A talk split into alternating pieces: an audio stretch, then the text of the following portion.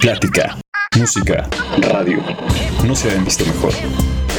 A distancia, cercana.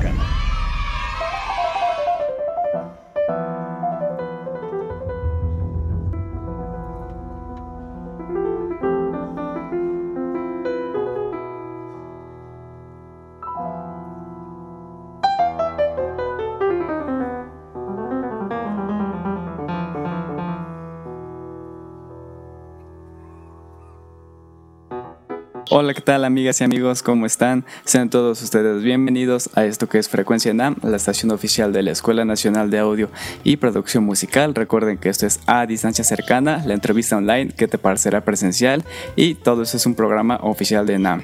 Y pues nada, mi nombre es Eduardo Santamaría y hoy, bueno, hoy tenemos un, programa muy especial, no solo por nuestro invitadazo del día de hoy, un invitadazo bastante choncho, en todo lo que hace, pero bueno, eso es, ya lo, ya lo abarcaremos, perdón, en un momento, sino porque hoy tenemos de invitada de micrófono a qué mejor que nuestra productora Denise. ¿Cómo estás, Denise? Hola, buenas noches, ¿cómo están? Pues aquí una vez más metiéndome en el micrófono, ya no estoy ahora detrás de cámaras. Eh, ahora en esta ocasión estamos aquí de nuevo acompañándote. Lalo, muchas gracias por, por darme espacio en este en tu programa, en nuestro programa. Pero este sí, no, pues a ti ya ya haces falta de este lado. sí, verdad, otra vez eh, se alinearon otra vez los planetas para que interrumpiera de nuevo. Pasara, ¿no? ya nos había pasado Sí, en una ocasión hace mucho, pues ya llevamos eh, un tiempo haciendo esas entrevistas que nos han dejado muchísimo aprendizaje tanto a ustedes, al, a- a la- al alumnado, a NAM, a los que nos han escuchado, a mí eh, siempre es, un- es muy grato escuchar estas, estas charlas que han tenido con todos los profesionales que nos han acompañado. Y bueno, pues sí, como dices, ¿no? En esta ocasión un invitadazo más. Ahorita vamos a hablar un poco más y lo vamos a presentar. Y bueno, no vamos a hablar un poco más, vamos a charlar con él y lo vamos a conocer. Eh, antes de ello, pues agradecer eh, a todos los que nos escuchan, agradecer este espacio y recordarles que nos pueden escuchar, ya saben, en nuestras redes sociales. Este es un contenido que tenemos cada semana, cada miércoles a las 8 de la noche. Entonces nos pueden escuchar ya sea a través de nuestra página oficial en ENAM, ya saben, ENAM, eh, nos pueden visitar para conocer todo lo que tenemos en ENAM, todo lo que ENAM ofrece. En su página este, más información es en www.enam.com.mx. Y bueno, nosotros estamos dentro de esta página en nuestro apartado especial de radio, donde también pueden encontrar nuestros podcasts. Y este es enam.com.mx, diagonal radio o también nos pueden escuchar a través de la plataforma que es mixlr.com diagonal frecuencia guion enam ahí nos pueden escuchar. De todos modos todo esto eh, lo publicamos en redes sociales de, de enam y de frecuencia enam que es facebook e instagram. Nos pueden encontrar así no en este como frecuencia enam y enam en facebook e instagram eh, y bueno, nada más platicar rápidamente lo que tenemos de contenido cada semana, que en esta, en esta entrevista de a distancia cercana eh, tenemos un invitado especial. Él o ella nos comparten eh, música, producciones originales, gustos musicales, este, influencias, aparte de conocerlos con estas charlas, ¿no? Eso en la distancia cercana. Tenemos también dos cápsulas. Estas cápsulas son eh, contenido que también producimos nosotros como equipo de producción de Frecuencia NAM. Una de ellas se llama Criatura Creativa. Esta es un dato, una, un gusto, un, algo que, que los chicos aquí de, de, la producción les, les llama la atención y creen interesante compartir, ¿no? Entonces, por ello puede ser muy variada tenemos tip tips, que bueno, ya saben, es el tip que nos va a compartir nuestro invitado y siempre son tips muy buenos, escúchenlos, todos estos los pueden encontrar también en YouTube, en, el, en la página de YouTube de ENAM. Y bueno, la programación musical que al final de cuentas es para acompañarlos, esperemos les guste, es una selección que también hacemos nosotros, es muy variada y bueno, tenemos también, hay pequeños flashes de información muy puntual, muy este, curiosa, que también van de muchos temas, ¿no? Básicamente esto es Frecuencia NAM, espero nos escuchen. ¿Y qué más tenemos, Lalo? ¿Qué tal si, te, si ya vamos presentando a nuestro invitado? Ok, claro que sí. Y pues bueno amigos y amigas, como ya escucharon, bueno, de antemano decir que el programa está bastante completo. Entonces ya saben, pueden escucharnos todas las semanas, todos los miércoles a las 8. Y pues bueno, primero, antes de presentar a nuestro invitadazo del día de hoy, que tengo el gusto de conocer el día de hoy justamente, para eso son estas pláticas. Pero primero quiero decir un poco de sus títulos porque son bastante impresionantes. Para empezar tenemos que es maestro en armonía modal. Después tenemos que es licenciado en jazz y con especialización en percusiones. Es también compositor, arreglista, baterista y además es productor musical. Ya también es docente. Entonces, pues, como ya escucharon, bastante completo, un currículum bastante amplio. Entonces, pues me da mucha emoción entrevistarlo el día de hoy. Un fuerte aplauso al maestro Jorge Fernández, por favor. Bravo. Hola, ¿qué tal? Muchas gracias por la tremenda presentación, ¿eh? Muchas gracias. no, gracias a, ti, gracias. Un poco de tu tiempo. No, al contrario, muchas gracias por la invitación, un placer. Perfecto. Y pues bueno, profe, ya, ya listo para esta entrevista. Ya, ya listo, ya listo, cuando ustedes quieran. Perfectísimo. Pues mire, eh, rápidamente le comento dos dinámicas que ya tenemos en este programa. Ya es algo así como un ritual. Entonces, pues ya aquí en nuestro radio escucha ya la conocen. La primera es que nosotros realizamos algo que llamamos la pregunta random. Esto, como su nombre lo dice, es una pregunta totalmente fuera de tema, es únicamente para romper el hielo, aligerar el mood, darle un 180 a la entrevista. Podemos estar hablando de, no sé, de un disco y de repente le digo, sí, pero ¿qué fruta le gustaría hacer? ¿O qué superpoder le gustaría tener? O sea, ese tipo de cosas. Sí, Perfecto. Sí, sí, sí, para darle esa frescura a, a la entrevista. Y bueno, como su nombre lo dice, que es random, puede ocurrir al inicio, en medio de al final o a lo mejor ni siquiera ocurrir. Eso es lo divertido de esta pregunta. Ok. Sí, sí. Y pues, y bueno, la siguiente dinámica que es con la cual voy a dar inicio a esta entrevista es una pregunta con la cual siempre abrimos las entrevistas y esto es para conocer al invitado o invitada, dependiendo del día, de un poco más o un poco más a fondo y es iniciar preguntando quién es Jorge Fernández, así muy general. Eh, pues eh, en realidad, eh, vaya, yo me considero una persona normal, ¿no? Un, músico así con ganas de expresarse, básicamente, ¿no? Y pues soy papá, tengo una hija de 5 años y me la paso muy bien cuidándola, entonces en realidad, pues vaya, disfruto mucho, disfruto mucho de lo que pasa alrededor y de lo que, y de lo que trato de generar siempre, ¿no?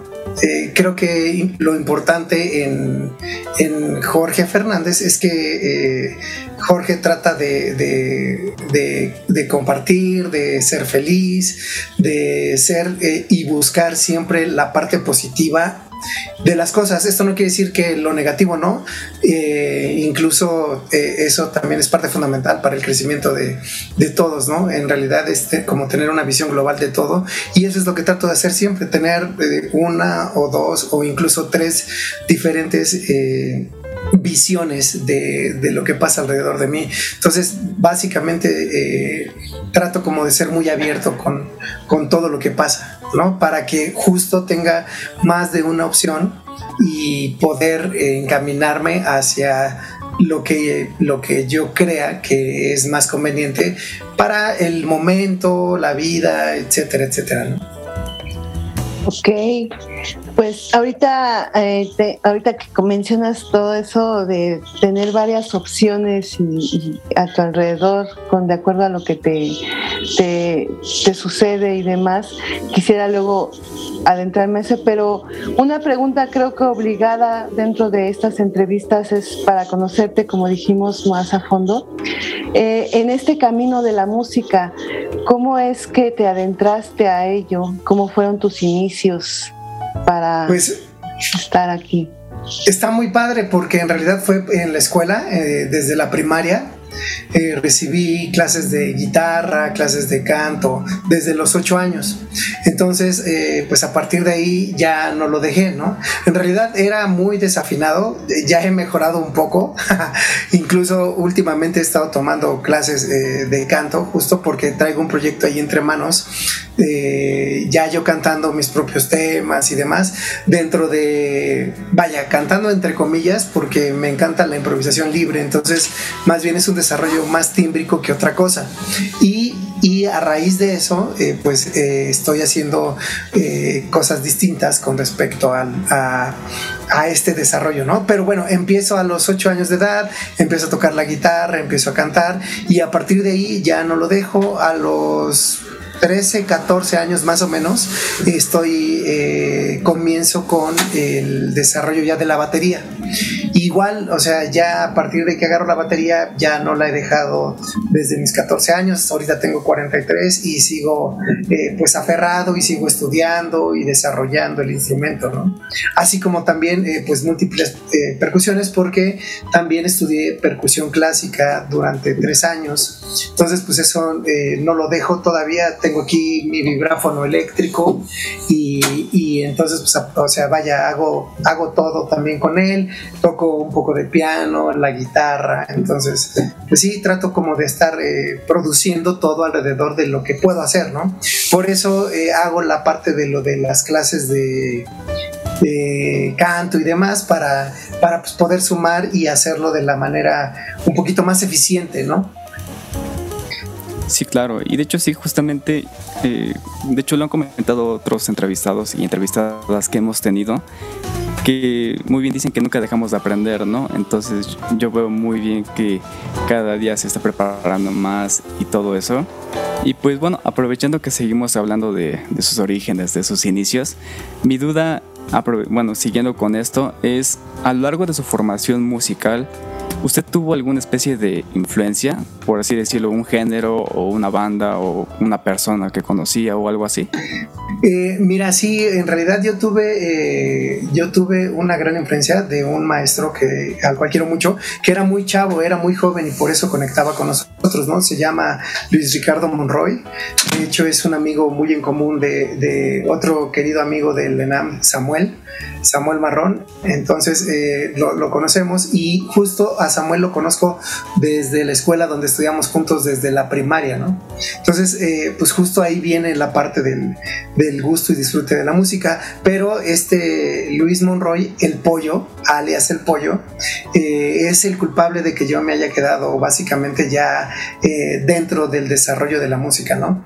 O sea, sí, me gustó mucho la aproximación de la música, el cómo él se dedicaba, porque también él se dedica a la música y, aparte pues, los consejos que me dio fueron justamente lo que hizo que, ah, pues encamínate a esto porque te gusta. Y en efecto, o sea, en realidad a partir de que, de que me decido a ser músico nada más, o más bien a, abordar la carrera del music business como tal, eh, pues ya no la dejo, ¿no? Porque en realidad eh, son muchas ramas de la, de la onda del music business que uno puede, puede abarcar y realmente a mí me gusta abarcar la mayoría de ellas, ¿no? Sí es, sí es bastante gratificante el poder, el poder eh, hablar con ingenieros y entender de lo que, de lo que se trata, ¿no? Con músicos, eh, con productores, con los venues, teatros y demás y entender el por qué, la dinámica, por qué tienes que cobrar, por qué no tienes que cobrar, cómo hacer una negociación con respecto a, a, un teatro, por ejemplo, ¿no? Y eso lo, lo, empecé a aprender desde pequeño, porque pues ya saben, ¿no? La típica banda de rock que teníamos de garage. Se convierte en el sueño rockstar de todos los adolescentes, ¿no? De 16, 17 años. Y oh sorpresa que llegas al, al, este, al venue a que te cobren por tocar, ¿no? Y te dicen, no, es que tienes que vender tantos boletos para que, para que nos convenga a todos y a ti nunca te dan nada y te dan las chelas y entonces pues no entiendes por qué, por qué tiene que ser así. Pero como ya tocaste en ese gran escenario, según tú, pues ya estás así, tu ego te lo inflan muy cañón, ¿no? Entonces, ese tipo de cosas son las que hicieron que, que justo empezara yo también como a preguntar, ¿no? Oye, pero tú te estás metiendo una la nota por todos mis invitados y a mí no me estás dando nada. ¿Por qué? Y entonces ya, ¿no? Te, te, dice, no, es que para ti es publicidad y no sé qué, y bla, bla, bla. Y va a venir el productor de Sony, de Universal y de no sé quién. Son grandes amigos de aquí del venue y entonces te los vamos a presentar. No es cierto, o sea, rara vez pasa, ¿no? Porque aparte también tiene que ver con otras cosas, tiene que ver con la identidad de la banda, cómo suena la banda, si realmente es un producto vendible comercialmente hablando para estas grandes disqueras. Y afortunadamente yo estuve dentro del proceso de eh, antes del MP3 y después del MP3, ¿no? Entonces, eh, pues justo la industria musical cambia completamente después del MP3, ¿no? Y de la producción en Home Studio. Entonces ahí, al momento en el que ya el MP3 se hace como parte esencial del consumo del ser humano, las disqueras empiezan a perder miles de millones de pesos y empiezan también a buscar otro tipo de artistas que les representen otro tipo de, eh, de imagen a ellos también. ¿No? Y muchas, muchas eh, migraron hacia otro tipo de géneros, muchas se quedaron con, con, la onda pop nada más, y eso pues, en realidad también es padre, y como músico independiente, pues eh, realmente a mí me ayudó mucho también a darme cuenta qué es lo que quiero, qué es lo que quería y cómo lo quiero hacer, ¿no? Entonces sí son, sí son muchas etapas en las que como músico vas pasando y desarrollándote y luego empiezas a ser tu propio productor porque eres músico independiente como tal, ¿no? O sea, las grandes disqueras eh, muchas veces te firmaban, pero para congelarte, porque ya tenían un producto muy parecido al tuyo. Y entonces, o sea, te pagaban dos años, te daban, no sé, 20 mil pesos a toda la banda al mes y, y ya, o sea, era todo y te decían, no, pues es que van a empezar a salir tocadas y no salían tocadas, ¿no? ¿Por qué? Porque, eh, repito, o sea, ya tenían un producto muy parecido al tuyo y empezaban a promocionar ese producto muy parecido al tuyo. Entonces, de, ese, de esa una y miles de historias, ¿no? Entonces sí, sí, afortunadamente a nosotros nunca nos pasó, pero a, bandas muy cercanas a, a, nosotros eh, les pasaba ese tipo de cosas, ¿no? Dentro del género pop, rock, pop y demás. Entonces, eh, pues vas aprendiendo también con las experiencias de las demás bandas a no hacer ese tipo de cosas. Claro. Ok, yo no había escuchado y de hecho es la primera vez que, que, escucho esta parte que dices de congelar tu proyecto, ¿no? O sea, que sí te dan como esa ilusión y realmente te están frenando para que te quedes ahí con esa ilusión. ¡Ay, qué, qué, interesante y qué mala onda! No, y aparte, pues era como parte de, de, esa onda, ¿no? O sea, era parte de, del, del, manejarse por, por, ese tipo de condiciones, ¿no? Ahora, ese es lo que, lo que sabes por parte de la banda, ¿no? No lo sabes por parte de la disquera tampoco. Entonces, o sea, siempre tiene uno que como balancear eh, la opinión de eso, pero justo, o sea, en realidad cuando te empiezan a platicar cómo está desarrollándose, pues entonces tú también te quedas con la duda. Y aparte, eres un chavito de 16, 17 años, ¿no? En donde pues tú te crees todo lo que tu cuate de 25 te está contando. Entonces, son ese tipo de cosas en las cuales tú, eh, vaya, tú no dimensionas porque aparte no eres parte del medio, ¿no? Estás aprendiendo a ser parte de algo, no sabes de qué, pero, pero eres como parte de algo. Y entonces, eh, pues nosotros agarramos y decidimos la producción independiente. Y no nos arrepentimos porque en realidad siempre nos ha forzado a buscar eh, lo de nosotros para el desarrollo de nosotros, de nuestro entorno y de nuestra expresión. Porque en realidad esto de la música es expresarse, ¿no? No, no es otra cosa más que decir lo que sientes, en cómo lo sientes, alrededor de quién lo sientes y hacia quién. lo estás diciendo, ¿no? Entonces, pues es muy padre el ya entenderlo a la edad adulta, que en realidad eh, hay un público específico para ti que va a entender lo que quieres decir y hay mucha gente que va a disfrutar y hay mucha gente que no le va a gustar. Entonces, vaya, está, es muy, es muy bonito el poder expresar lo que uno siente. La onda está en eh, tratar de convertirlo en una expresión masiva. ¿No? Para que la gente entienda realmente lo que quieres decir. Muchas veces con que, con que les haya llegado, los haya hecho cambiar de, sentir en el momento en el que te escuchan, con eso es más que suficiente para, el músico, para el artista, ¿no? Pero es difícil, es difícil llegar a ese punto. Sí, pues es, es difícil y al final de cuentas lo que hemos platicado mucho en estas este, entrevistas, bueno, que han platicado mucho en estas entrevistas y nos han compartido los profesionales que esto es de resistencia y muchas veces este tipo de cosas que no sabes pues te desaniman, ¿no? Y dices, este, ¿por qué está pasando esto? Si yo le estoy echando ganas y se supone que me iban, digo, ahorita ha cambiado un poco toda esa dinámica con redes sociales y demás y vamos a seguir platicando de esto. La Lamentablemente no sabemos por qué. Siempre se va bien rápido. bueno, sí sabemos por qué, porque son muy agradables este, estas pláticas. Gracias por el tiempo. Pero se nos está terminando el, tiempo del primer bloque. Entonces, explotémoslo. Exacto. ahorita vamos a seguir platicando. Entonces, pero vámonos a la primer rola que nos vas a compartir. Esta es Hacia las Barrancas. Eh, hacia las Barrancas 2. 2. Hacia las Barrancas 2, es cierto. ¿Nos puedes compartir un poquito de qué trata? ¿A qué va esta? sí, claro. Es, mira, esta pieza la, la, la compuse en un viaje que tuve hacia las Barrancas del Cobre.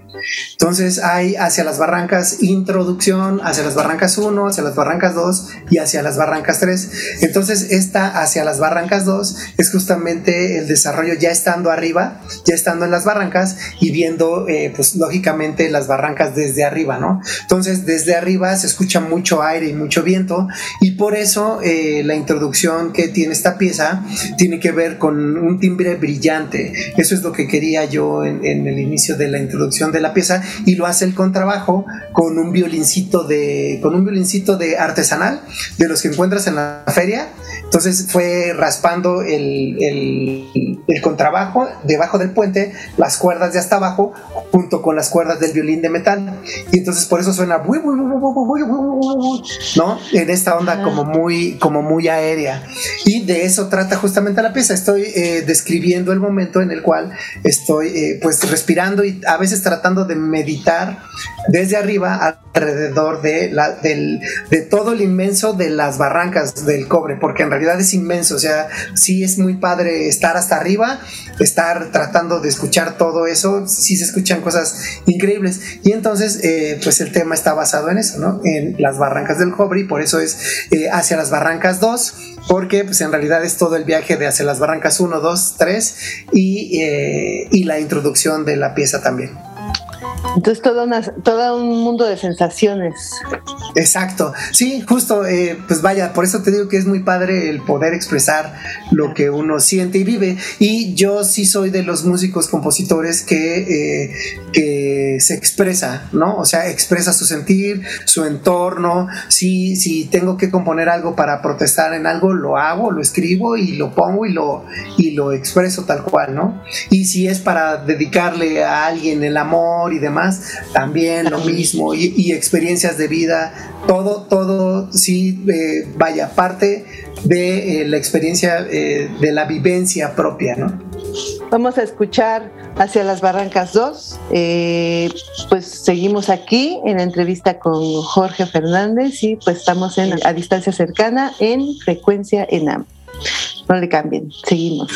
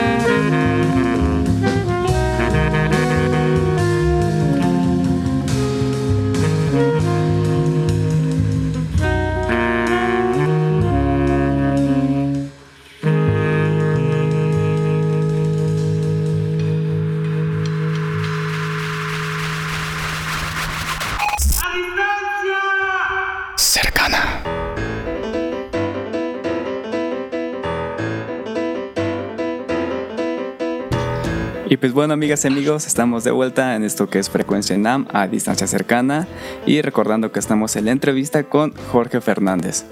Y pues bueno, profe, eh, aquí justamente tenía varias preguntas anotadas, pero ya que empezamos a hablar de esos temas como del music business, de las disqueras, de las bandas emergentes, me surgió una duda, porque pues bueno, evidentemente yo en su momento también tuve una banda Y en esto me gustaría saber su perspectiva, su opinión. Y es, ¿usted qué considera que haga que una banda se vuelva como relevante? Puede ser, no sé, conectes, eh, calidad, suerte, no sé, ¿usted cómo lo ve? Eh, la suerte no tiene que ver nada en esto. Eh, vaya, eso es, eso, eso me dio mucha risa cuando justamente un productor yo le comenté lo mismo que me estás preguntando, ¿no? Oye, es que es más de suerte que, otra cosa. Y me dijo esto que te estoy diciendo. La suerte no tiene nada que ver con esto, ¿no? Y entonces yo no entendí a qué, a qué se refería hasta 20 años después, en donde, en donde el trabajo que realizas día con día se va reflejando todo el tiempo. ¿A qué voy con esto?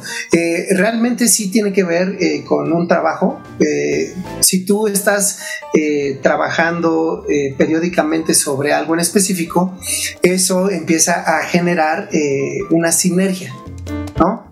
Y esa sinergia lo que va a ocasionar es que tarde o temprano te vaya a dar pues justamente los resultados que estás, que te planteaste desde un inicio.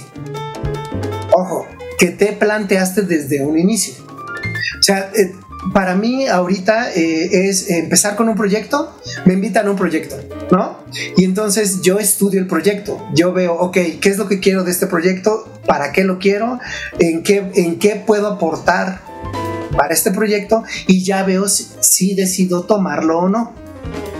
Porque es algo muy sencillo. La convivencia de las bandas, de, nosotros los seres humanos dentro de una banda, es muy difícil. Eh, ¿Por qué? Porque el guitarrista cree que es el mejor guitarrista del mundo, el pianista cree que es el mejor pianista del mundo, el vocalista se cree el galán de todo el mundo, si es hombre o mujer, o sea, pasa exactamente lo mismo, ¿no? En realidad, eh, justo el ego de, de, la parte artística y musical, siempre, regularmente, cuando estás eh, o tenemos una edad temprana, pues no lo manejas, no lo controlas, porque nadie te dice, nadie te ha dicho de lo que se trata justamente el balance del ego con respecto a todo, ¿no? Y entonces la convivencia, sí, al principio somos hermanos, somos eh, brothers y, y sisters, y nos amamos y, todo padre, ¿no? Pero con el paso del tiempo van saliendo, es que esta rola no me gusta, es que no me gusta lo que estás tocando en esta parte, es que yo pienso que la rola tendría que ir para este lado, es que mi rola no es así, es que, me explico, ¿no? Empieza justamente los roces de banda y eso hace que en realidad eh, pues no funcione como tendría que funcionar. Yo ahorita tengo eh, mis, mis, proyectos de Jorge Fernández, trío, cuarteto, quinteto, big band, lo que sea, ¿no? Más un par de proyectos más. ¿No? Y ese, y ese par de proyectos más son, siguen existiendo porque estamos todavía con la energía de seguir creando eh, pues muchas otras cosas, ¿no? Entonces me invitan a otro proyecto estudio el proyecto y digo, wow, sí está muy chido, sí me gustaría empezar a trabajar de esta manera y me subo a un cuarto proyecto. Y entonces este cuarto proyecto lo que hace es pues justamente potencializar todo eso que tenía de joven, la inexperiencia de joven, eh, de acuerdo a un estilo rock pop, ¿no? Y a partir de ahí me sumo, me dicen, graba las baterías que tú quieras, como tú quieras, tienes creatividad, eh, libertad creativa para hacer lo que tú quieras. Y entonces justo me sumo como parte de la producción de las baterías, como parte de la, de la, de la expresión artística de, mi amigo eh, Fer Sibeira, le mando un abrazo. La banda se llama Fer Sibeira y los malos hábitos, por cierto, si la quieren escuchar, suena muy chido. Y entonces eh, la banda es, rock pop, así rolas eh, bonitas de desamor, básicamente todas. Y entonces me sumo al proyecto y eh, lo vemos de una perspectiva completamente distinta a la perspectiva que teníamos hace 20 años, ¿no? Y eso es, eso es justamente lo que cambia nosotros estamos haciendo ya algo con la intención de, no con el sueño del rockstarismo, no con la ilusión que te, que te vende la adolescencia, como, como lo estaba platicando hace rato, ¿no? Y por más contactos que tengamos, no tiene que ver con los contactos que tengas, tiene que ver con la gente a la cual llegas. Siempre ha sido así. Siempre ha sido así. Toda la publicidad que se hace en medios masivos de comunicación, desde el inicio de las grabaciones, siempre ha sido así. O sea, tú tienes que hacer mucha publicidad para que empiecen a conocer tu trabajo. Si no te conoce nadie, no eres nadie. O sea, básicamente eres la persona que le gusta hacer la producción, eres la persona que está sentada, que le gusta ser creativo, sí, pero no, no eres nadie artísticamente hablando. Por eso se gastaban, se gastaban miles de millones de dólares, de euros, de pesos en publicidad, las grandes disqueras. Por eso los deals con los artistas era, tu ganancia va a ser el 5%, ¿no? ¿Por qué? Por toda la inversión que tenían que hacer para producirte tu sencillo. Porque aparte era un sencillo. Nosotros ahorita podemos producir en un disco mínimo cinco rolas, ¿no? Y, cuál de esas rolas en realidad tiene el empuje que requiere para ti, artista, para mí, Jorge Fernández, posicionarme en el gusto de la gente. Entonces, eh, eh, justo sí tienes que tener conectes, tienes que conectarte con el medio en el cual te vas a desarrollar. Eso es fundamental. Pero a partir de ahí, tu artista, sobre todo en nuestra era, que somos artistas independientes todos, necesitamos realmente saber qué es lo que quieres hacer, cómo lo quieres hacer y para quién lo quieres hacer. Ahora que, que hablas precisamente de, los contactos que deben de tener también, que es una realidad. Por ejemplo, tú que te dedicas al jazz, a mí me, llama mucho la atención el género, porque eh, tú ya no lo dirás. hoy en día eh, ahorita con todas estas fusiones que hay de géneros, de querer experimentar y, que muchas veces también ahorita los, los músicos que están surgiendo, pues algunos sí ya como que traen mucha escuela y muchos géneros y tocan varias cosas y luego la tecnología y todo. El jazz, ¿en qué posición está en este momento en cuanto a toda esta tecnología? ¿Qué tan fácil es colocar un producto de jazz en estos días? Pues en realidad es tan difícil como cualquier otro género, pero en realidad tiene un mercado muy específico. Y ese mercado muy específico hace que funcione, así como también el mercado rock, el mercado pop, el mercado de música latina. O sea, en realidad eh, uno tiene que entender eh, hacia quién está dirigido lo que haces, ¿no? O sea, yo, por ejemplo, publicito algo y eh, llego a... Eh, si es con mi hija, si es una foto celebrando mi cumpleaños con mi hija, puedo llegar a, a mil personas. Si es una foto mía tocando la batería, puedo llegar, puedo llegar a 450 personas. ¿No? ¿Qué es lo que me indica esto?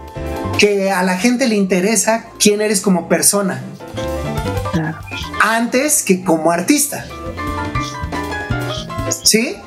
Y eso es importantísimo. ¿Por qué? Porque si tú estás compartiendo quién eres, tu vida real, tu vida personal y demás con la gente, empiezas a generar ese gancho, ¿no? ese, eh, ese vínculo, exactamente.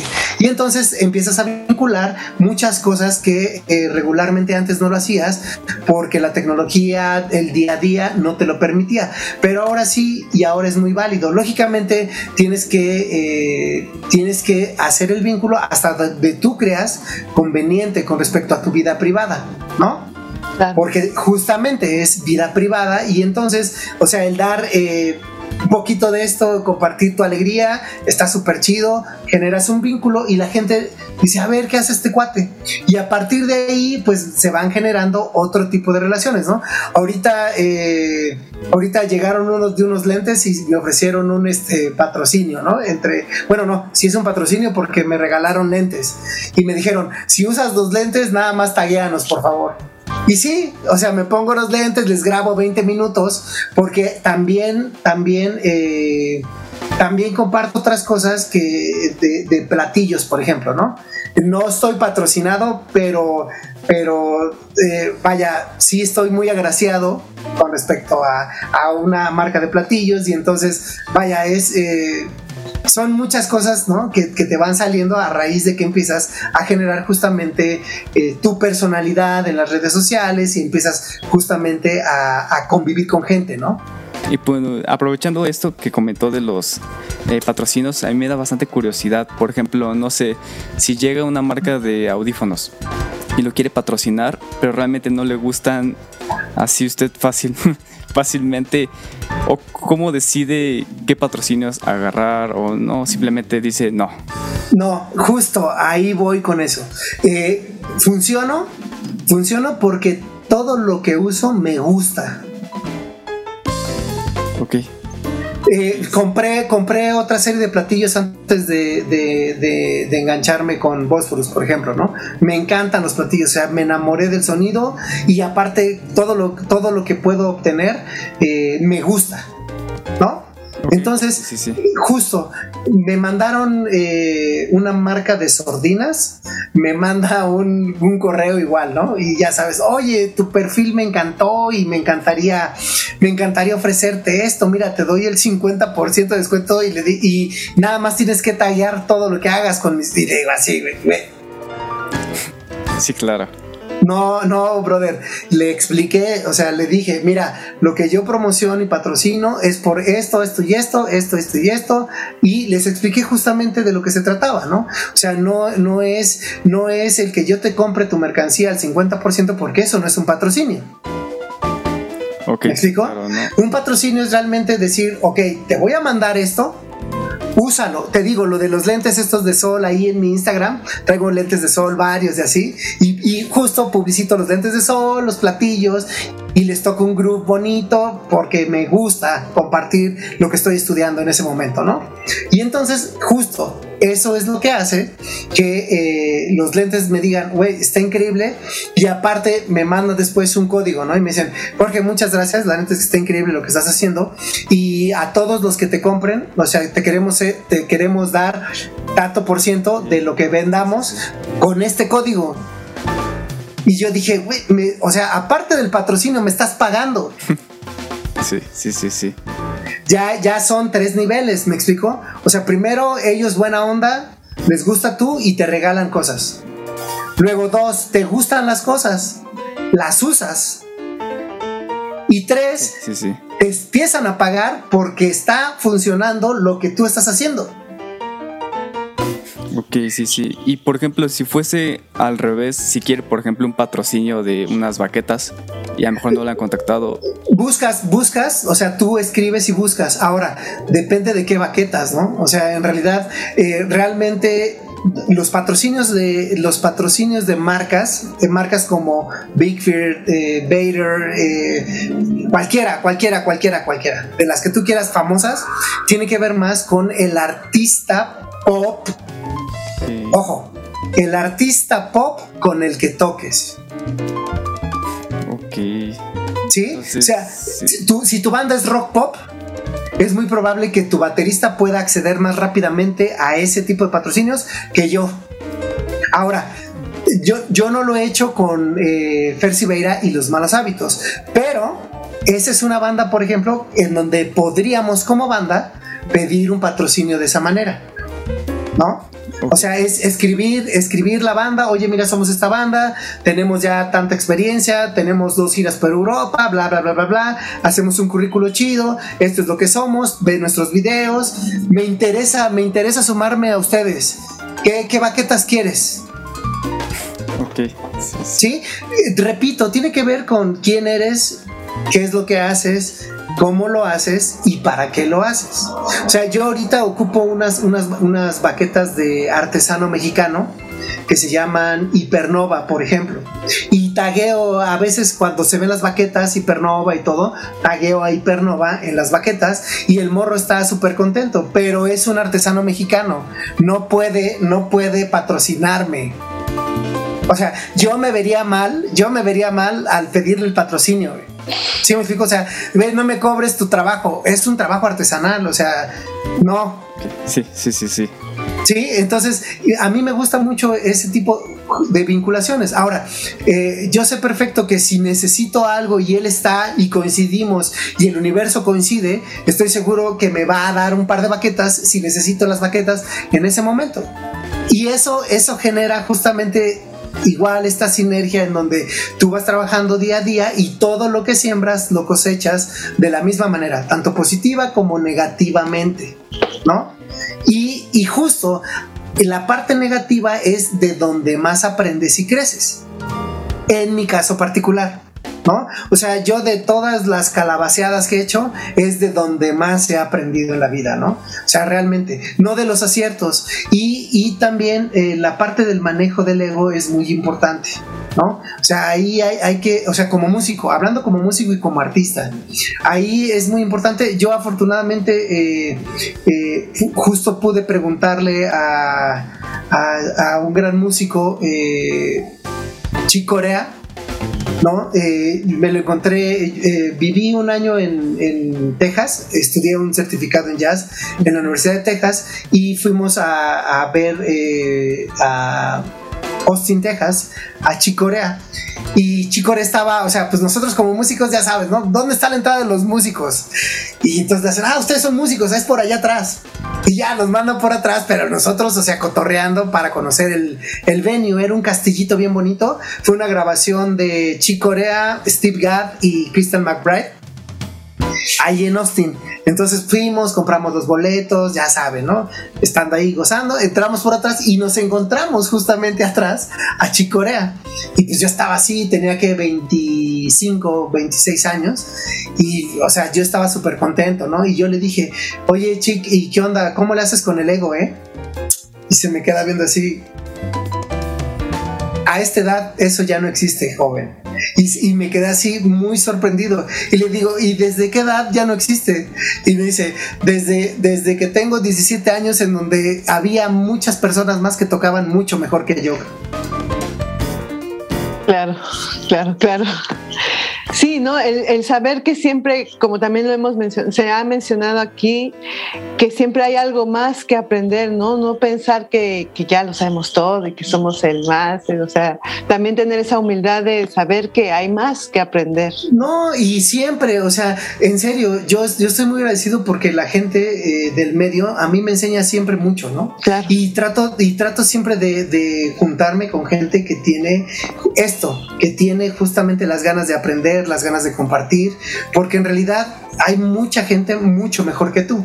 O sea, ahí radica también el darse cuenta que, que lo que uno tiene que hacer es expresar lo que uno siente, ¿no? No, como bien lo mencionaste y como bien lo mencionan, esta carrera no es de velocidad, es de resistencia, es de querer hacer las cosas y cómo las quieres hacer y, y realmente darte cuenta de qué es lo que quieres expresar y cómo lo quieres expresar.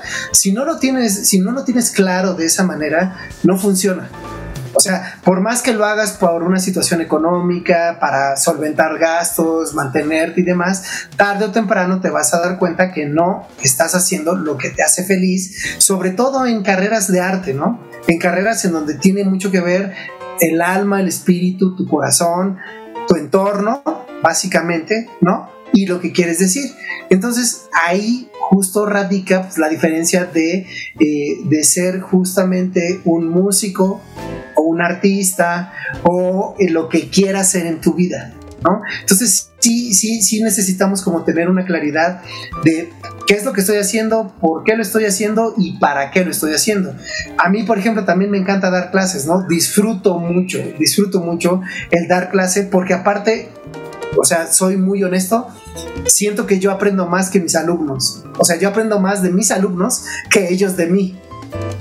Sí, sí es cierto, eso sí es muy cierto. Te, sí, con todas sus preguntas, con todo lo que la curiosidad o tan solo lo que visiones nuevas de las generaciones nuevas está bien padre porque sí te vas refrescando, podría decirlo yo también. Claro, por supuesto, todo el tiempo. Sí es cierto. Y qué buena onda que también tengas, perdón, que tengas toda esta apertura, ¿no? De que no te cierres, como dices, en el ego y, y no te saques de de, de, ahí de que yo soy el mejor, ¿no? Que tengas toda esta apertura de seguir aprendiendo, de saber que hay gente mejor que tú o gente que tú le puedes aportar eh, para que siga su camino tal vez y demás como profesor, ¿no? Que es algo muy importante que quisiéramos ahorita abarcar porque una vez más se nos está acabando el tiempo del segundo bloque. Entonces vamos a, a, ir a segundo corte musical y nos vamos y vamos a escuchar una producción que nos compartiste que se llama The Last One. ¿Nos quieres este, platicar un poquito de qué va antes de ir? Sí, esta pieza es la última pieza de un proceso de beca que me dieron ya hace muchos años, eh, el FONCA, como joven creador. Eh, me dieron una beca dentro de esta rama de otros géneros y eh, pues a partir de ahí desarrollo 12 piezas, si no mal recuerdo, más o menos, para el FONCA, sí, una pieza por mes, fueron 12 piezas al año y esta es la última y me costó mucho trabajo acabarla porque en realidad me compliqué demasiado con el desarrollo de la composición porque así se requería, ¿no?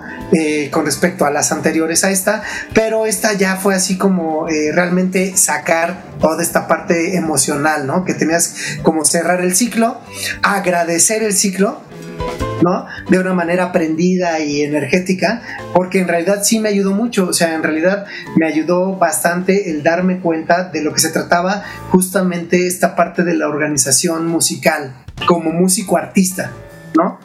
Entonces, justo eh, The Last One es eh, la última pieza de este, de este grupo de 12 piezas que compuse dentro del programa Jóvenes Creadores 2010-2011, o sea, ya tiene un ratote, ¿no?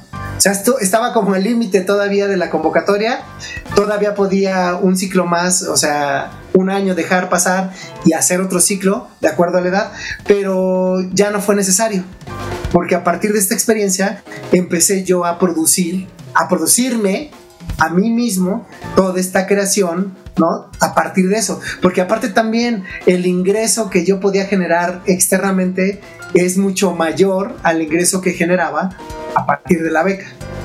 ¿no? Entonces, Ajá, o sea, son, son cosas que uno no, o sea, no se da cuenta hasta que estás ahí adentro.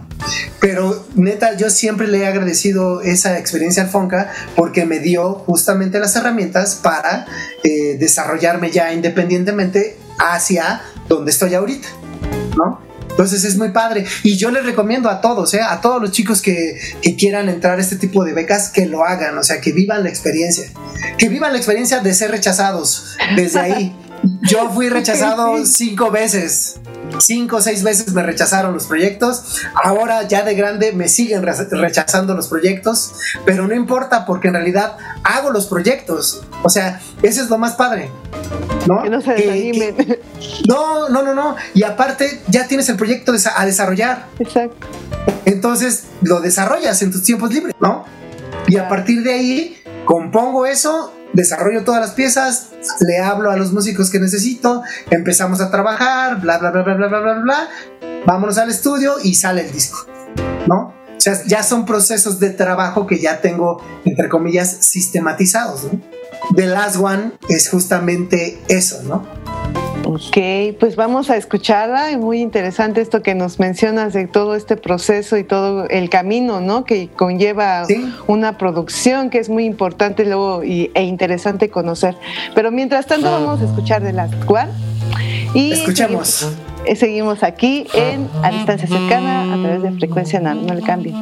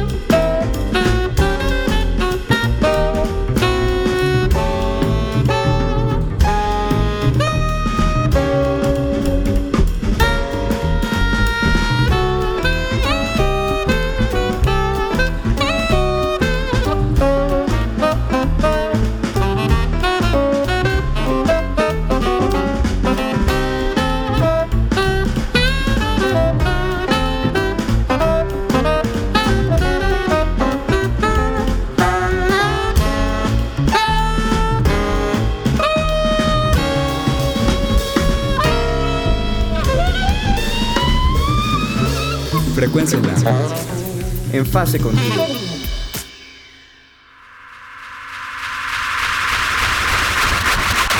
A distancia cercana. Y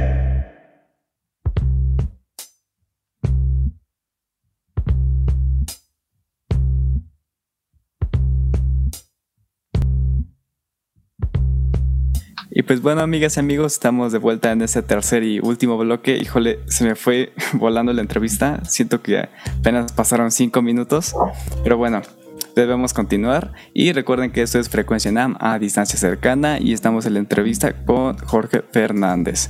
Y pues bueno, profe, eh, aprovechando un poco del tema que se tocó un poco en el bloque anterior acerca de la docencia, a mí me interesa saber porque realmente es un tema y como comenta, uno aprende mucho más cuando enseña.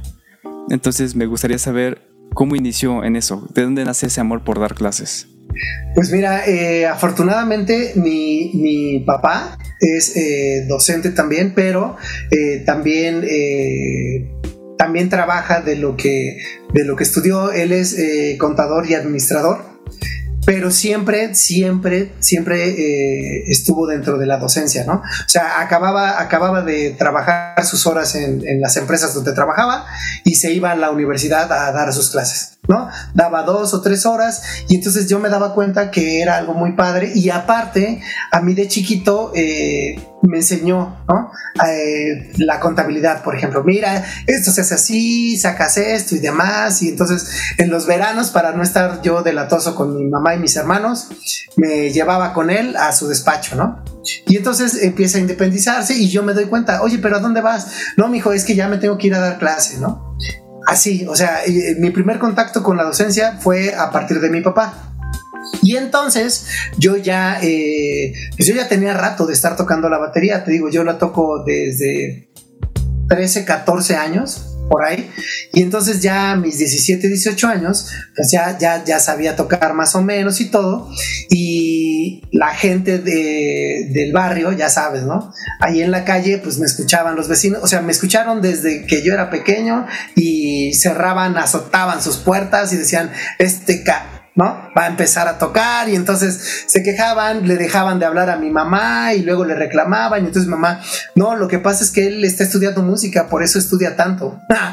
y entonces, pues ya, no les quedó nada a los vecinos porque aparte me conocían desde pequeño y entonces dijeron, ah, entonces sí es de, veras, sí, sí es de, de veras, ¿no? Y bueno, ya escucharon y todo y empiezo a dar mis clases y empiezo a dar clases de batería desde los 18 años más o menos. ¿No? Y a partir de los 18 años, pues me doy cuenta de, no, o sea, absolutamente no tienes idea de nada, ¿no? O sea, ni de cómo enseñar, ni de cómo hacer, etcétera, etcétera. Y, y entonces me pasan unos libros de, eh, de pedagogía musical. Entonces me leo los, los, libros de pedagogía musical y entiendo, ah, ahora sé por qué me enseñaban de esta manera esto, etcétera, etcétera, etcétera. Y me empiezo a involucrar más en los procesos de aprendizaje. Y a partir de ahí empiezo a generar mi propia forma de, eh, de, enseñanza hacia mis alumnos, que no creas que tenía muchos, pero mis alumnos ayudaban a comprarme los encerros, la redoba, un platillo, una, un doble pedal, o sea, cosas, accesorios para mi batería, ¿no? Y me doy cuenta que en realidad, pues puedes, puedes generar también una buena influencia dentro del desarrollo de estos chavitos que van, están prendidos, quieren tocar y, y compartes lo mucho o poco que sabes en ese momento. Les soy sincero, realmente no ha cambiado mucho ese, esa forma de pensamiento. ¿Por qué? Porque en realidad todo lo encuentras en los libros, todo lo encuentras en la red, o sea, todo tipo de información ya la tienes ahí. El problema es el proceso de aprendizaje. Y eso es lo que hace la gran diferencia entre un maestro profesor que sabe cómo pasar el conocimiento a alguien que sabe mucho y que no sabe cómo pasar el conocimiento.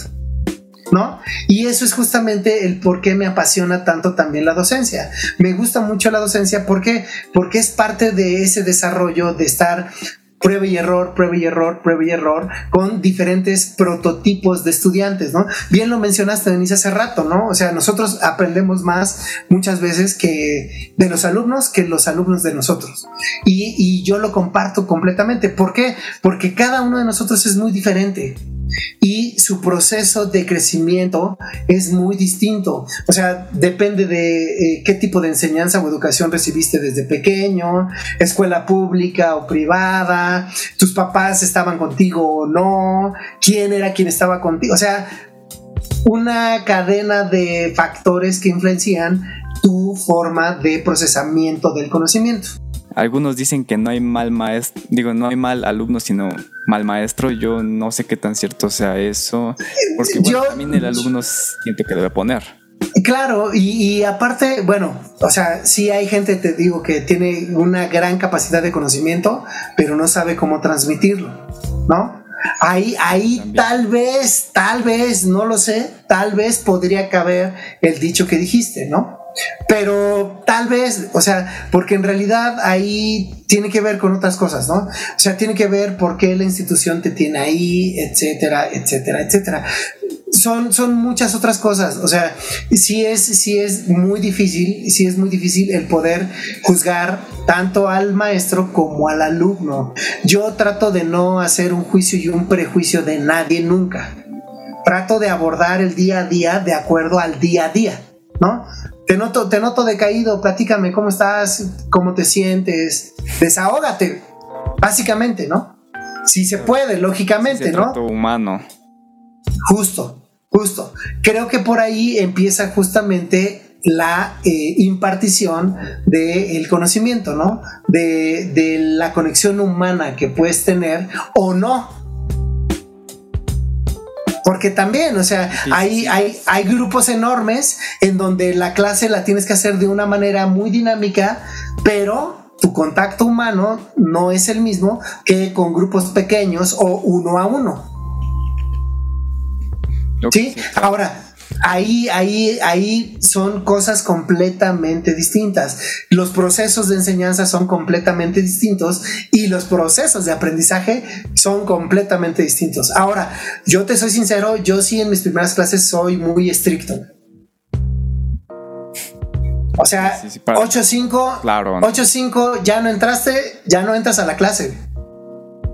Y tienes falta. ¿No? o, sea, o sea, las reglas claras, cotorreo, las digo, eh, valoración de la materia, porcentajes de la materia, tareas, asistencias, trabajos, bla, bla, bla, bla, bla, bla, bla.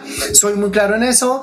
Puntualidad, 8.5 en mi reloj, 8.6 ya no entras, a menos de que me hayas avisado porque no vas a entrar a tiempo, etcétera. Vaya, soy, eh, soy flexible, sí, pero bien claro desde un inicio, ¿no? Y en serio, o sea, ahora que es en línea la onda, habilito mi sala de espera, entra, eh, mando el link 10 minutos antes de la clase, se empiezan a conectar, 8 o 6 de la clase, habilito el link de sala de espera. Veo 8 o 10 que tengo 5 salas de espera, los dejo entrar con retardo y vuelvo a habilitar la sala de espera otra vez. 8 11 ya no entra nadie a la clase. Ok. Sí, con dos, con dos. Importante. Sí, justo. Con dos veces que les pasa, ya no, ya no vuelve a pasar. Y entonces empezamos justamente a entenderlo, porque aparte de las clases, pues uno trata de hacerlas lo más divertido posible, ¿no? O sea, te diviertes en la clase, cotorreas en la clase, vaya, es amena la clase, ¿no? Incluso clases de armonía que pueden ser así de... Y sobre todo de armonía para no músicos, ¿no? Que son así de... Ah, no entiendo nada, pero... Ah, bueno, pues cuéntame qué no entiendes, ¿no? O sea, ese tipo de cosas, ese tipo de cosas, ¿no? Muy básicas, o sea, cotorreas y demás. Pero justo, o sea, sí tenemos que ser muy claros en un inicio en cómo organizar nuestro tiempo, tal cual. Porque no, o sea, ninguno de nosotros, tanto los profes como los alumnos, está para perderlo, ¿no?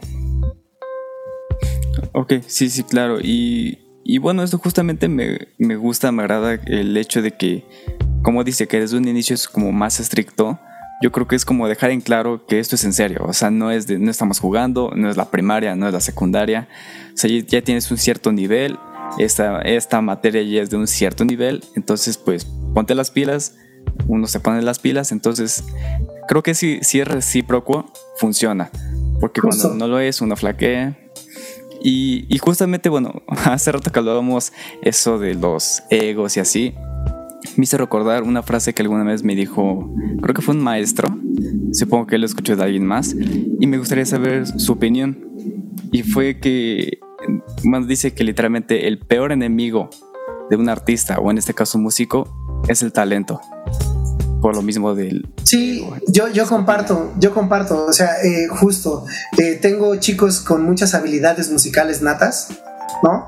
Y eso les da confianza y se confían en el proceso, ¿no? Entonces llega la evaluación semestral y... Pero aparte, o sea, ellos creen que sí, ¿no? Y entonces les digo, no, mira, tu compañero que no tiene la mitad de tu talento, ves lo que está presentando.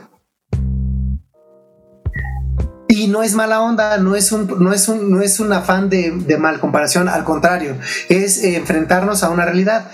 Va en tu mismo año toma exactamente las mismas clases que tú, el mismo número de clases que tú, pero él está haciendo esto. O sea, el chico que está disciplinado y que está terco sobre, sobre lo que quiere y cómo lo quiere hacer, muchas veces avanza mucho más rápido que el chico que tiene todas las habilidades musicales y que no tiene la disciplina. La disciplina para desarrollar todas estas habilidades, ¿no?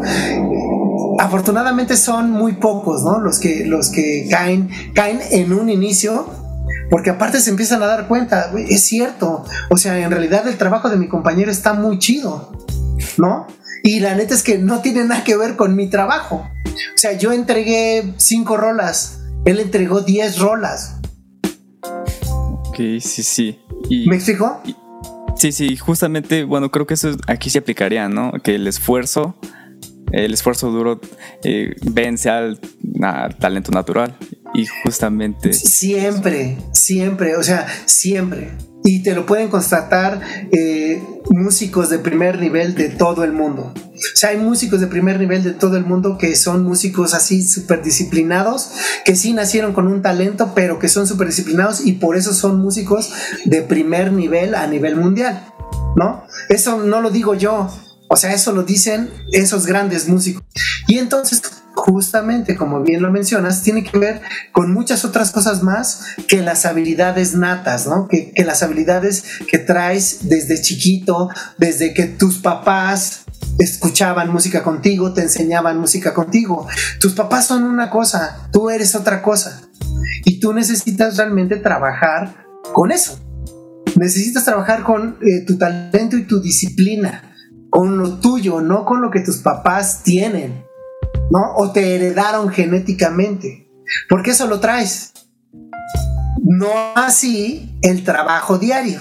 Y el trabajo diario para mí como empezamos desde un inicio del primer bloque, es lo que hace que, uno eh, justamente se desarrolle como persona, ser humano, eh, amigo, novio, amante, esposo, hermano, padre, hijo, bla, bla, bla, bla, bla, ¿no?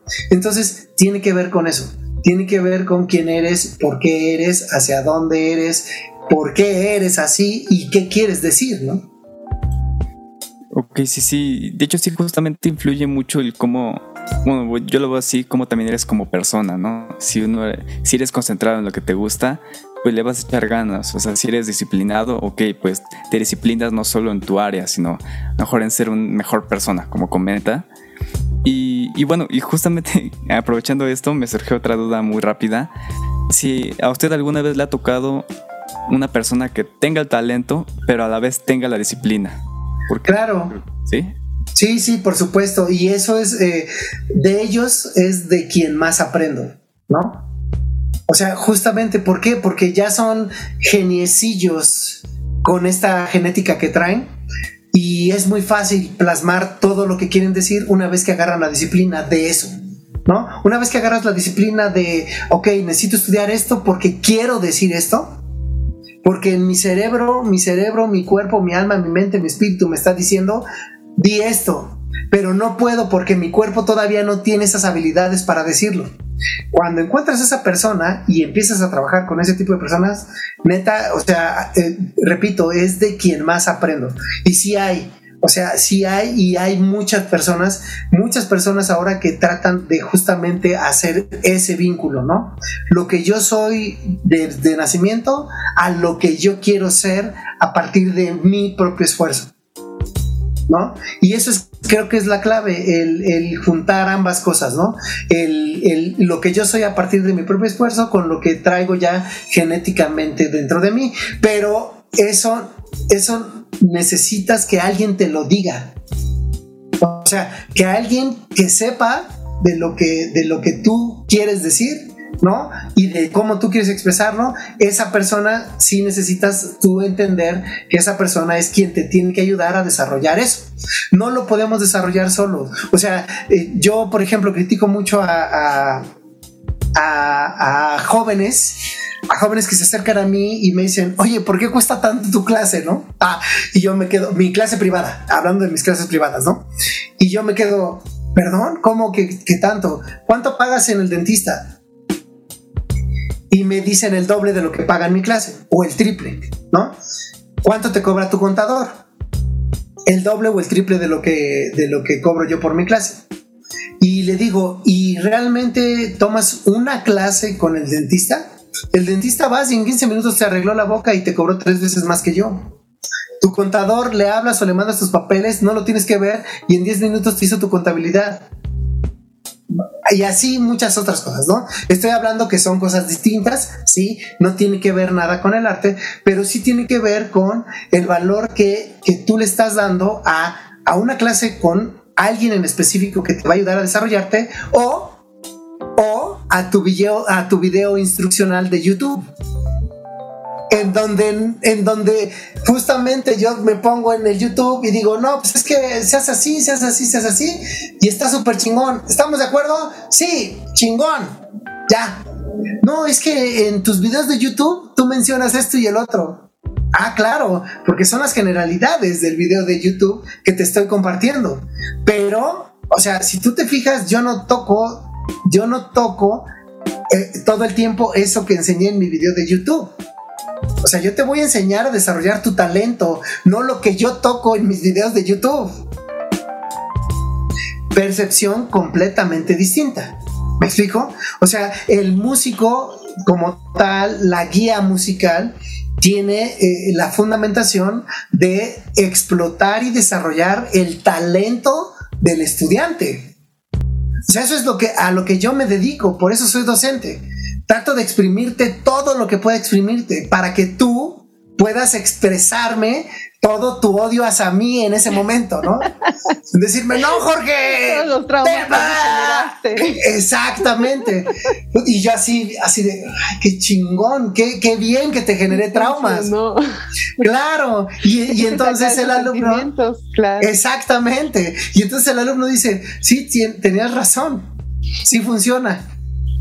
Ok. ¿Me explica? Pero son procesos, o sea, son procesos, son intenciones, ¿no? Que uno tiene que tener muy claro con respecto a, en este caso, la enseñanza. Esta plática y conocerte ha, sido así como muy, muy enriquecedor y ver lo humano que eres y lo, lo, abierto que eres. Yo te puedo agradecer que nos hayas enseñado y nos hayas mostrado en esta charla que lamentablemente se nos ha acabado el tiempo un gusto, un este, gusto. No, a ti, este, como siempre decimos, se nos pasan rapidísimo y nos dices eh, toda esta información, te digo, en lo particular a mí, y creo que Lalo no me dejaría mentir, siempre es muy, muy grato conocer la personalidad de, de, cada artista porque nos dejan muchas enseñanzas y en mi caso, ahorita contigo me emociona mucho tu personalidad, de saber cómo estás abierto a todo esto, ¿no? Que no hay por qué bajonearse. Realmente siempre hay que estar buscando, buscando, buscando y alentar a los demás. Y Sobre todo porque te gusta, ¿no? O sea, en realidad eh, eh, esta, esta carrera es porque te gusta. O sea, esta carrera nadie te obliga. Ni, ni, te tienes que sentir obligado, obligada o u obligade. O sea, no, en serio. O sea, neta, no, no, o sea, si tú, si tú estás aquí porque alguien te obligó, no lo hagas, ¿no? O sea, no lo hagas, no lo hagas, no lo hagas. O sea, porque en serio, esta parte tiene que ver con, eh, o sea, sí viene de adentro y va hacia afuera. Sí. Y, y, es un contacto humano sí o sí. O sea, uno como artista sí, sí hace las cosas para la gente, aunque uno diga que no si lo haces para la gente. O sea, la gente que va y paga un boleto por ti es porque le gusta tu trabajo, porque te apoya, porque entiende lo que estás haciendo. ¿Sí? Y, justamente es lo mismo, es una reciprocidad. Eh, hablando ya como músico como tal, como músico artista, o sea, yo sí, ahorita en este momento, yo sí trato de abarcar el mayor público posible, porque ese público que llevo ya desde hace muchos años generando, le gusta que lo meta dentro de mi desarrollo artístico, ¿no? O sea, le gusta ser considerado. Jorge, está padrísima esta rola, me recordó la rola de tu disco tal y así llegan a platicarme, ¿no? Y yo luego ni me acuerdo del disco tal, ¿no? Y le digo, ¿pero qué rola era? La 4, es que no me acuerdo del nombre y así me lleva yo menos. ¿No? Pero, pero la gente sí hace un vínculo, o sea, como bien estás mencionando, ¿no? O sea, sí hay una relación, una reciprocidad, y entonces yo sí, yo sí, te soy muy sincero, ahorita sí, sí considero mucho la gente que va a escuchar lo que estoy produciendo ahorita, ¿no? Y el por qué y con quién y para quién y por qué. O sea, sí hay una razón de que exista tal tema en tal disco y es por esto y esto y por qué esta persona lo va a cantar o lo va a tocar el saxofón o la trompeta o vaya lo que sea, ¿no? ¿Por qué comparto una rola con otra banda? ¿Por qué comparto otra rola con otra banda? Etcétera, etcétera, etcétera. O sea, sí tenemos que, que entender que la música es intención. El arte es intención. Antes de yo empezar a generar algo, yo escribo, ¿no? Y esto viene, eh, repito, a partir de que entendí el proceso de desarrollo creativo, ¿no? Y fue gracias a esta beca del FONCA. O sea, todo lo tenía escrito y por eso lo aceptaron. Me dijeron, está padrísimo el proyecto, ya queremos escucharlo. Y yo así de verde, bueno, pues vamos a escucharlo. Y sí, o sea, me apliqué a desarrollar todo el proyecto, ¿no? Y, o sea, un reflejo de, de, de ese sentimiento es la pieza, la, la que ya escuchamos, la, la de The Last One. ¿No? Y esta última pieza que vamos a escuchar, eh, ¿qué va a ser? El fragmento 2, creo, ¿no? Fragmento 2, exactamente. Este fragmento 2 es ya la evolución justamente de, de todo lo que yo quiero expresar dentro del desarrollo estético de ese momento en específico, ¿no? Tiene improvisación libre la pieza, tiene incluso noise y, un poco de electrónica que yo hago. Ese disco lo grabé creo que en 2014, si no mal recuerdo, o sea, ya tiene un ratito y, y a partir de ahí pues ya estoy metiendo mi personalidad mucho más clara de ese momento en específico. Cada uno de mis discos tiene que ver con eso, con el momento de vida que estoy viviendo tal cual, ¿no? Entonces... Está bien interesante, sí. Sí, o sea, es, algo muy padre, ¿no? Pues al contrario, agradezco mucho a ustedes por la entrevista y también a, Enam. La neta es que estoy muy contento por ser parte ahorita de, Enam. Entonces, padrísimo, realmente un, honor para mí. Eh, eh, Samuel sabe que, o sea, somos, somos, nos conocemos desde, desde muy pequeños y sabe que, lo quiero mucho y sabe también que lo admiro mucho con respecto a todo lo que, lo que él ha hecho con, con la Enam, ¿no? O sea, realmente, eh, vaya, eh, lo quiero mucho a mi primazo, así nos decimos de cariño desde hace muchos años, ¿no? Entonces sí es, sí es eh, algo muy padre y realmente agradezco mucho el, el, estar aquí con ustedes ahorita compartiendo lo que puedo compartir siempre, ¿no? Y en serio, si alguien quiere acercar, si tiene dudas, soy muy abierto, o sea, contáctenme en las redes sociales, Jorge Fernández Music y Jorge Fernández Music con K al final, como si fuera música, pero con K solo al final, música. Ese es mi Facebook, el Instagram Jorge Fernández Music, el, Twitter estoy como J Fernández Drums. Y ahí me pueden escribir. Si tienen alguna duda, con gusto siempre contesto. O sea, soy de los que sí contestan, no se impresionen por todo lo que tengo ahí. no, no es cierto.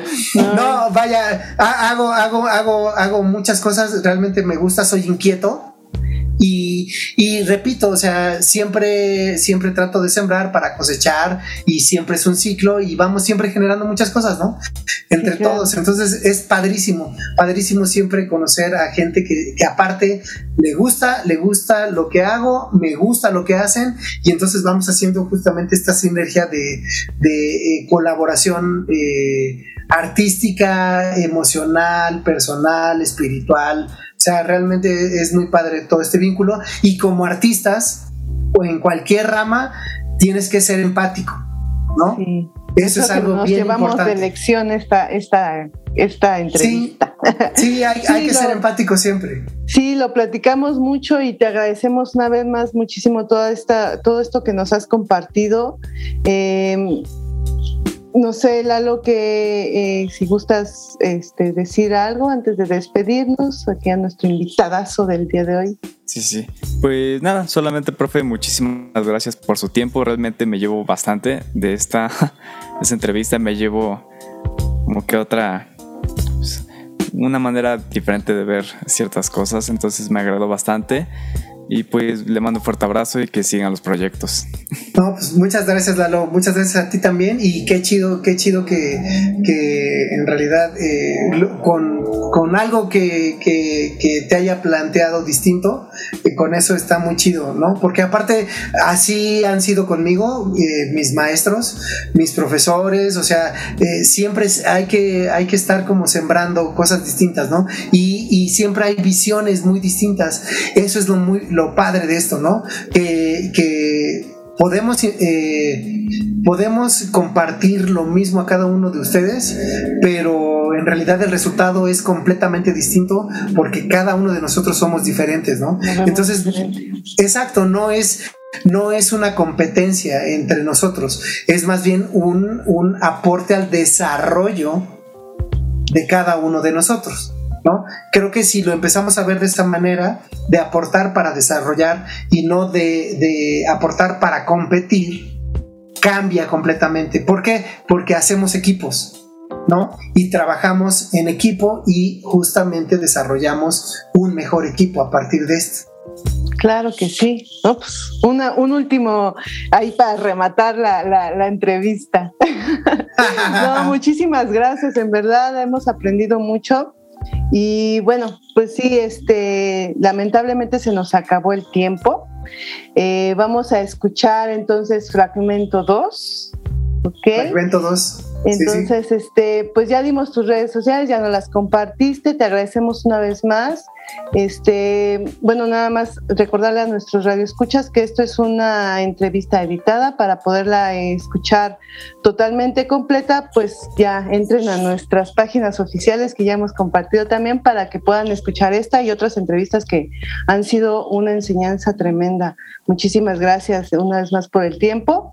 Y Al contrario, muchas gracias a ustedes pues ahí estamos este, siguiéndote en tus redes, escuchando lo que haces y muchas gracias por formar parte de, NAM y de este, de este espacio también. No, un placer y, un honor, ¿eh? Muchas gracias a todos. Sí, saludos a toda el NAM y a mis alumnos de batería que están ahí seguramente bien atentos a lo que estoy diciendo. Sí, sí, sí. Ah. ok, pues muchas gracias y bueno, pues este nos estaremos escuchando la próxima semana eh, recuerden, esto es Frecuencia NAM, a distancia cercana, y nos vemos a la próxima. Plática, música, radio. A distancia cercana.